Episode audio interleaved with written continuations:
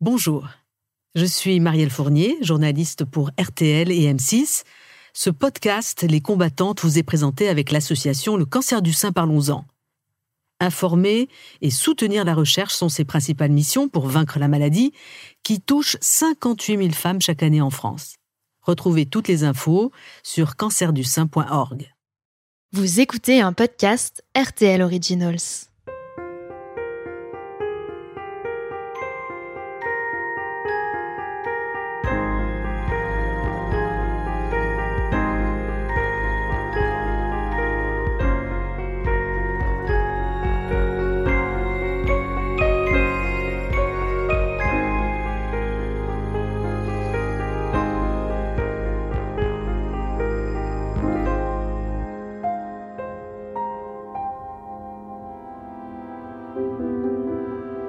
Femmes, Lillison, Aurélie Lamy, Viviane et Géraldine Dormois, quatre récits bouleversants et sincères sur le cancer du sein qui a bouleversé leur vie.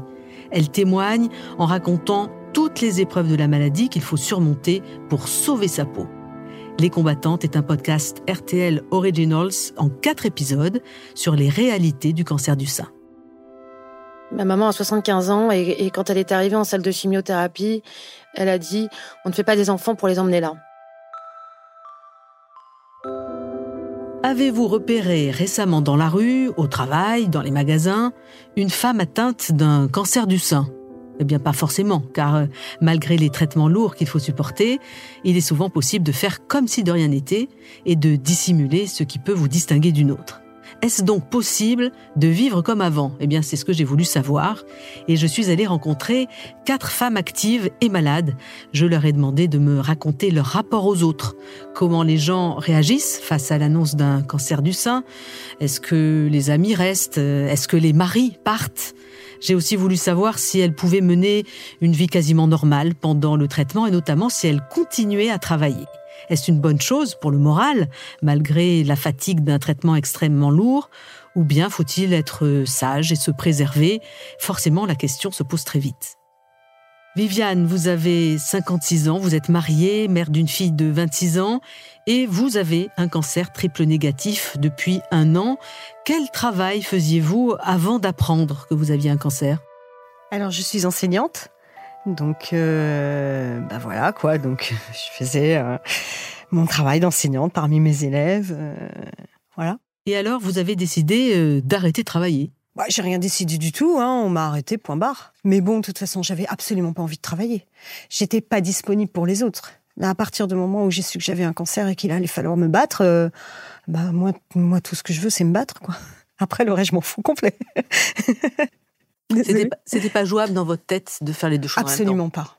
Je suis tellement mobilisée sur ces traitements, sur la guérison, et puis euh, on est tellement malade avec ces traitements. D'abord qu'on peut pas travailler. Euh, enfin, en ce qui me concerne, moi j'étais très malade et je pouvais pas travailler. Et puis euh, les moments où on va bien, on n'a pas envie de, les consacrer à des inconnus, on a envie de les consacrer aux, gens qui nous aiment. Enfin, je veux dire, euh, euh, si au moment où je pouvais me remettre debout sur mes jambes, il allait falloir que je bosse et que je quitte la maison, non, je voulais m'occuper de moi, je voulais m'occuper d'eux, je voulais être là.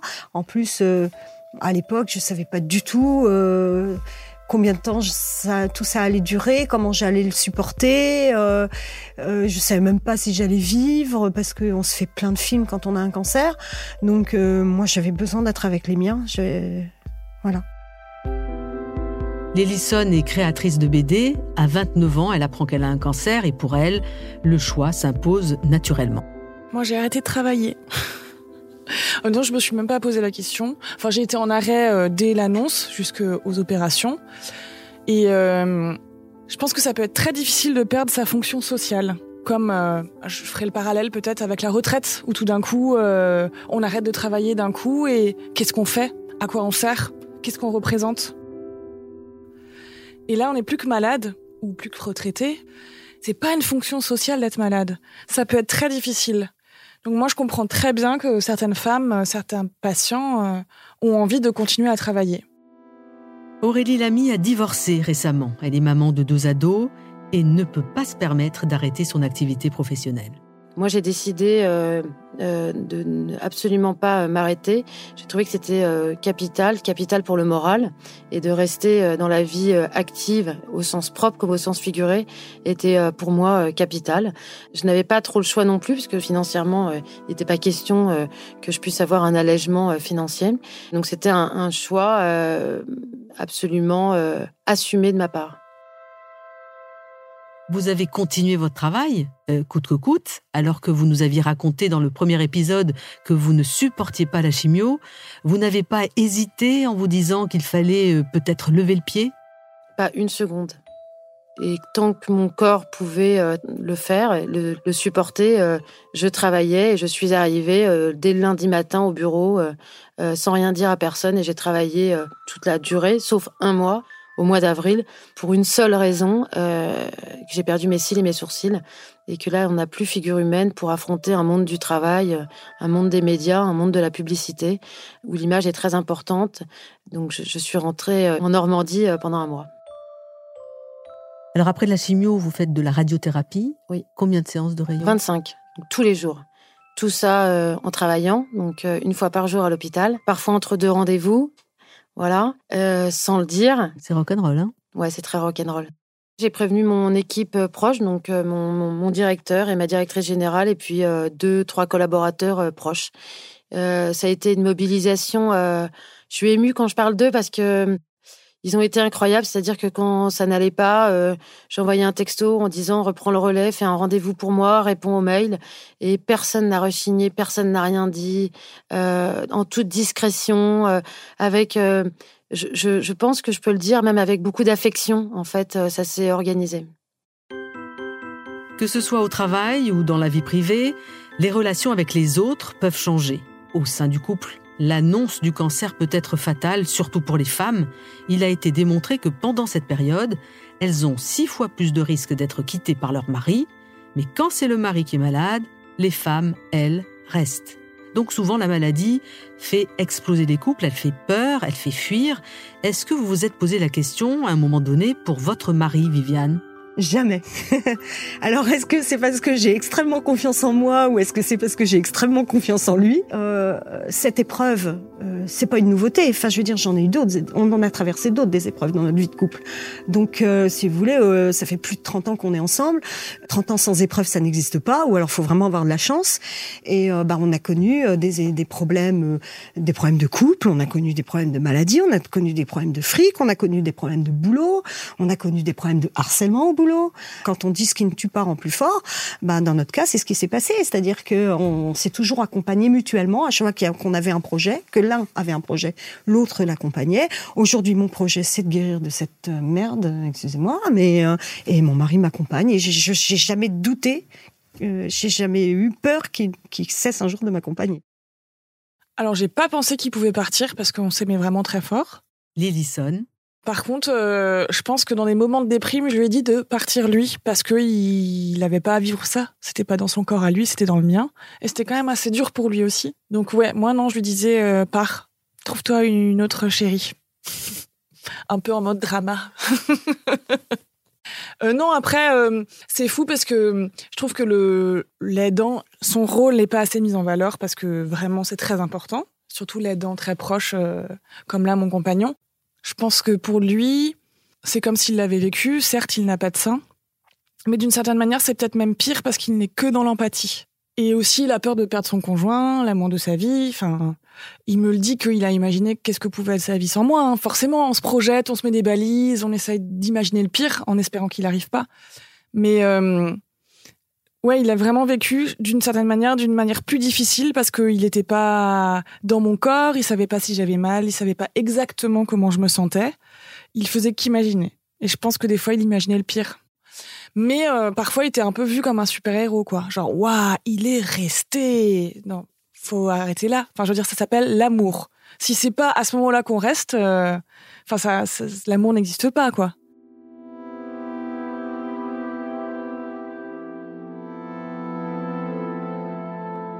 Quand on a peur de mourir, on a envie que ses enfants vivent pour eux et pas pour vous. Viviane. J'aurais aimé que ma fille ait une vie à l'extérieur, euh, qu'elle voit des amis, euh, qu'elle ait un mec. Moi, quand j'ai perdu ma, ma mère, j'avais une famille. Alors, je vais pas vous dire que c'était facile de perdre ma mère, mais mais j'ai pu me projeter sur autre chose. Elle, en fait, elle s'est projetée sur moi tout le temps, quoi. Et pour moi, c'était lourd à porter parce que euh, en plus de, en plus de guérir pour moi, il fallait que je guérisse pour eux, en me, en me disant, euh, waouh, qu'est-ce qui va se passer si je disparais, quoi.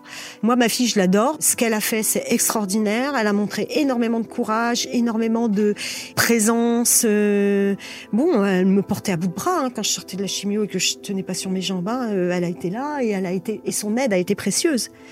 Mais en même temps, je peux je peux pas m'empêcher de penser que j'aurais aimé aussi qu'elle vive un peu plus pour elle pour, peu moins pour moi. Maintenant, euh, je pense que ce qu'elle a fait, c'est bien qu'elle ait pu le faire. Parce que euh, si je me mets à sa place, pour ma mère, j'aurais aimé avoir pu le faire. Est-ce que les rapports avec les autres changent avec la maladie, Viviane? Énormément. Alors, mon mari et ma fille, non. À la base, euh, moi, je leur avais dit, je veux faire je veux y aller toute seule. Je veux pas que vous m'accompagniez euh, à l'hôpital. Euh, et puis un jour, mon mari m'a dit, écoute, pour nous, c'est pas possible. On tourne en rond à la maison. on a besoin de t'accompagner. Je dis, ok, accompagnez-moi, très bien. Mais ça a été horrible parce que je me suis retrouvée dans la salle d'attente avec mon mari que je voyais se décomposer au fur et à mesure. Alors une salle d'attente dans un service de cancéro, vous avez euh, alors les revues, euh, c'est il y a des perruques, il y a des prothèses. Mon mari qui cherche qui cherche une revue, il tombe sur un catalogue de perruques. Alors ma fille, elle, est, elle est plus, elle a un humour un peu plus comme le mien, donc elle dit ah trop bien la perruque, c'était l'aime parce que les cheveux étaient verts. Euh, mais mon mari, je le voyais, le visage qui s'affaisse, les épaules qui s'affaissent, et, et moi ça me mettait dans une colère noire. J'avais envie qu'il qui dégage quoi, parce que, enfin voilà quoi. Donc euh, euh, on s'est adapté comme on a pu. Euh, maintenant, ça va mieux. Il a apprivoisé le truc. Ça fait un, peu plus d'un an que ça dure, donc euh, il on va dire qu'il s'est endurci. Mais les mecs, les mecs, ils tombent dans les pommes à la moindre goutte de sang. Donc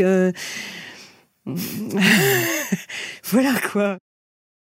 On fait euh, un tri euh, naturel euh, dans son entourage. Je pense comme n'importe qui qui traverse d'ailleurs, que, quelles que soient les preuves de la vie. Il y a des gens qui ne font pas face à la maladie. Aurélie Lamy. Il y a des gens qui n'osent pas vous poser des questions. Il y a des gens qui pensent que c'est contagieux. Il y a des gens qui pensent que vous allez certainement pas survivre, donc qui ont peur d'être maladroits. Et, et c'est très étonnant parce que moi, il y a des gens que je pensais être très proches. une amie que je ne citerai pas, mais j'ai pas eu beaucoup de nouvelles en trois mois et au contraire euh, des gens euh, qui ont été mais euh, incroyables, incroyables. Moi, j'ai eu des lendemains de chimio, des copines qui sont arrivées, des mamans de l'école avec des fleurs, avec une bouteille de champagne, avec voilà. Donc c'est en fait c'est très étonnant la réaction des gens. C'est assez étrange parce que comment dire, il y a une réorganisation amicale autour de moi. Lillison. Il y a des gens, je pense, à qui ça a fait très peur parce que ça renvoie à leur propre peur de la mort et de la maladie. Donc ils se sont retirés. Je leur en veux pas. Je pense que c'est un comportement humain euh, qui arrive.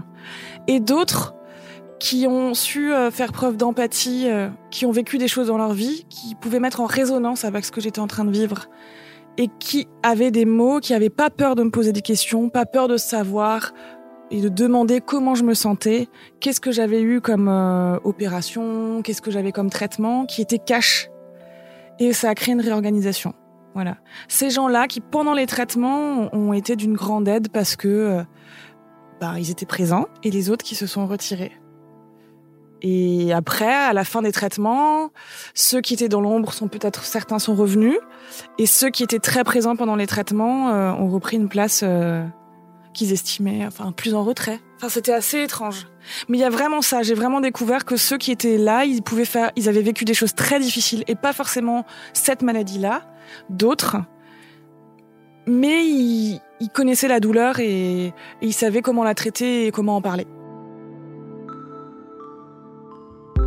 Discuter avec ses proches pour se rassurer, pour les rassurer, c'est une chose, mais raconter publiquement, au plus grand nombre, la réalité de ce qu'on endure, c'est l'idée de Lillison. Elle est la créatrice de la BD La guerre des tétons, une adaptation de son blog, et dès le début de son traitement, elle va mettre ses followers, toutes les personnes qui la suivent sur Internet, dans la confidence. J'ai commencé à partager d'abord anonymement parce que j'avais un petit peu peur euh, de cette fameuse étiquette. J'avais pas envie qu'on me la colle cancéreuse euh, sur le front. Et en fait, ça a vraiment eu un succès assez fou, euh, vraiment sur les réseaux sociaux. Les gens ont commencé à partager. J'ai même, à ce moment-là, j'avais pas encore été opérée, donc je travaillais encore. Il y a une collègue qui est venue, me dire Lily, t'adores la BD, regarde cette fille, elle a partagé son parcours du cancer sur sur les réseaux sociaux, c'est génial, regarde. Et je lui dis bah oui, c'est c'est moi. On a fait une drôle de tête. Hein Et cette complicité qui naît sur Internet, Géraldine Dormois, journaliste, la pratique depuis de longues années sur son blog. J'avais déjà une vie en ligne puisque j'avais un blog, mais j'ai mis euh, un petit peu de temps, euh, plusieurs semaines, à annoncer mon cancer euh, en ligne parce que j'avais besoin de savoir comment présenter les choses, que j'ai moi-même intégré cette nouvelle que j'avais tant de mal à intégrer. Euh, je n'ai pas fait les choses en live euh, comme euh, comme d'autres ont pu le faire. Ça n'était pas ma, ma, ma, façon de, de fonctionner. Euh, je l'ai fait en, en, janvier, alors que j'avais été opérée en, en, décembre. Et j'ai mis en ligne à ce moment-là une série d'articles qui étaient des mes notes condensées, réécrites pour pour être compréhensibles par tous. Et donc, ça a raconté mes premières semaines de la maladie. Donc oui, j'ai eu beaucoup de réactions parce que euh, non seulement j'annonçais que j'avais un cancer, que j'avais une mastectomie, que j'allais avoir de la chimio, mais en plus, je le racontais dans le détail et d'une façon euh, qui était ce qui après est devenu euh, le livre, mais qui était très au ras des événements. je ne voulais pas dans la psychologisation de, de quoi que ce soit. Analyser, il n'y avait pas d'analyse. Je ne voulais hein. pas analyser, je Mhm. voulais raconter les, les, les sensations, euh, les, les comment est-ce que j'avais vécu ça euh, jour après jour.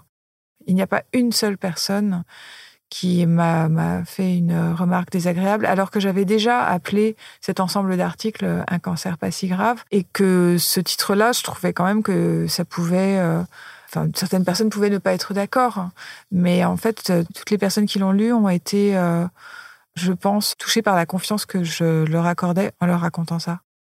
Plein de gens sont venus me parler euh, de choses extrêmement intimes dont ils ne m'auraient jamais parlé si je n'avais pas eu de cancer. On dégage une humanité en étant malade et en en parlant sans problème, sans tabou, qui fait qu'on attire plein d'humanité en retour ce qui est extrêmement euh, riche et très fort. C'est vraiment une euh, forme de sororité. Euh, J'ai plein de femmes qui étaient elles-mêmes touchées ou qui avaient été touchées ou qui avaient une mère ou une amie ou une sœur qui avait été touchée qui sont venues me, parler ou qui m'ont envoyé des messages. Je m'attendais un petit peu à ça quand j'ai mis en ligne mes, articles et je croyais que ça, ça m'embêterait, enfin que j'en aurais rien à faire de leurs histoires que j'avais déjà assez à faire avec la mienne. Et en fait, c'est pas du tout comme ça que ça s'est passé. Parce que euh, avoir un ennemi commun, c'est extrêmement fort et donc ça donne envie d'échanger sur énormément de choses. On est dans l'empathie, on est dans la euh, dans, un, partage euh, qui est vif et rare. Et ce sont des expériences qui font du bien. Être entouré affectivement, c'est important pour le moral, c'est même primordial, mais il faut aussi mettre euh, des barrières de protection autour de soi, ne pas tout dire, ne pas tout entendre. Le peu de gens qui savaient, c'est qu'est-ce que t'es courageuse. Et en fait, j'en avais marre de cette phrase. C'est vrai. J'en avais vraiment marre. Parce que on n'a pas le choix, quoi. Aurélie Lamy, Moi, j'étais euh, toute seule avec mes enfants, j'avais divorcé. euh, en fait, on n'a pas le choix, donc le côté courage, c'est un truc qui m'énervait, en fait. Il y a qu'avec des gens qui vivent ce qu'on vit qu'on peut dire certaines choses. Viviane, Parce que même si euh, mes relations avec euh, euh, mon mari et ma fille sont euh, parfaitement, enfin, je dirais presque idylliques, euh, il y a des choses que je peux pas leur dire. Je peux pas leur dire que j'ai peur de mourir. Je peux pas leur dire que euh, j'ai peur de la récidive. Je, tout ça, je peux pas leur dire parce que si je leur dis, ils vont avoir encore plus peur que moi. Eux, eux, moi, j'ai pas envie de mourir, mais eux, ils ont pas envie que je meure. Et, et ça, c'est des choses que je ne peux dire qu'avec des gens qui vivent la même chose que moi. Et même les, les plaisanteries qu'on sort, on, sort des plaisanteries de survivants. Euh, hier, on parlait de se faire un pique-nique. Il euh, y, a, y, a, une nana qui dit, euh, avec le mois d'octobre qui arrive, ça, ça risque d'être un peu juste. Et euh, je dis bon, bah c'est pas grave, on n'a qu'à y penser pour le printemps prochain. Euh, D'ici là, soit soit on sera guéri, soit on sera morte, mais c'est des plaisanteries qui sortent toutes seules. Tout le monde se marre. Mais si je dis ça à mon mari et à ma fille, ils vont jamais se marrer. Ce qui est difficile, c'est un peu ce regard euh, qui est apitoyé, ce regard de pitié, je le trouve dur. Lillison. Il n'y a pas tout le monde hein, qui l'a, et après, euh, je peux comprendre, ça, c'est pas. C'est difficile hein, de voir quelqu'un en face de soi qui est malade et de pas s'apitoyer sur son sort. Mais ouais, ça, je trouve ça, je trouve ça pas évident. Mais il n'y a pas tout le monde qui l'a eu, et euh, puis finalement, comme j'ai pas travaillé, je l'avais pas. Dans le prochain épisode, nous vous parlerons de l'après-cancer. Comment reprendre une vie normale sans rendez-vous médicaux à répétition? Comment retrouver l'énergie pour repartir de plus belle malgré la peur de la récidive? Nous continuerons d'entendre les histoires de Viviane, d'Aurélie Lamy, de Lillison et de Géraldine Dormois. Vous pouvez écouter cet épisode réalisé en partenariat avec le cancerdusein.org et tous les podcasts RTL Originals sur rtl.fr à bientôt.